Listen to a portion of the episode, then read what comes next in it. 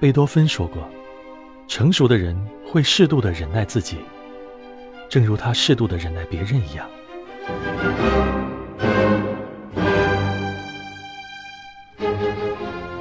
身体残疾的人是不幸的，但这也是上天给他的磨练。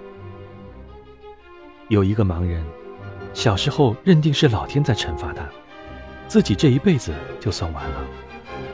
后来，一位老师开导他，老师说：“世上每一个人都是被上帝咬过一口的苹果，都是有缺陷的人。有的人缺陷比较大，是因为上帝特别喜爱他的芬芳。”他很受鼓舞，从此把失明看作上天的特殊钟爱，开始振作起来。若干年后，他成了著名的盲人推拿师，为许多人解除病痛。他的事迹被广泛流传，人们从中得到鼓舞。同样是残疾人，人生却大不相同。有的人通过努力尝到了成功，而有的人则在自怜中度过一生。一个聪明的人。越是在困难的情况下，越懂得珍惜自己。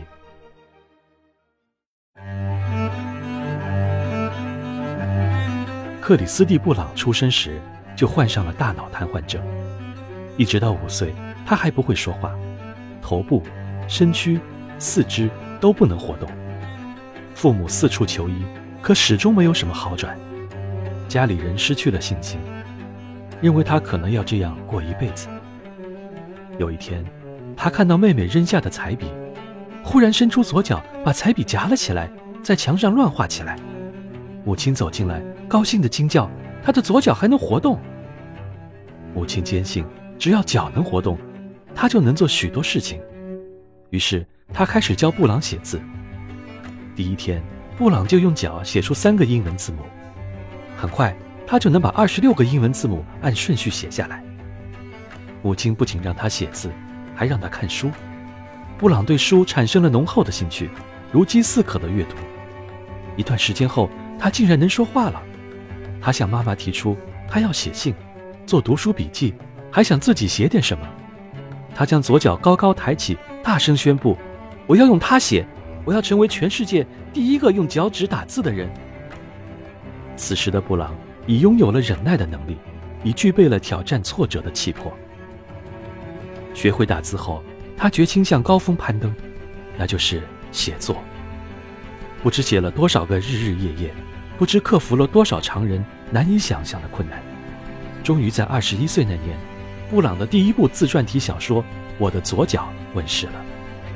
十六年后，布朗的又一部自传体小说《生不逢辰》出版了。这部小说一经出版，便震动了国内外文坛，成为了畅销书。二十多个国家翻译出版了这本书，有的国家还将它改编成电影。十五年后，布朗又先后出版三部小说和三部诗集，成为享誉世界的文学巨匠和爱尔兰人民的骄傲。有人说，上帝就像精明的生意人，给你一份天才，就搭配几倍于天才的苦难。这话不假。其实，每个人都是被上帝咬过的苹果。都是不完美的。当你遇到不如意时，不必怨天尤人，更不能自暴自弃。最好的办法就是自我勉励，相信自己只要努力就会获得成功。当困难来临时，我们不要把自己包裹起来，不要让困难有任何机会击倒我们。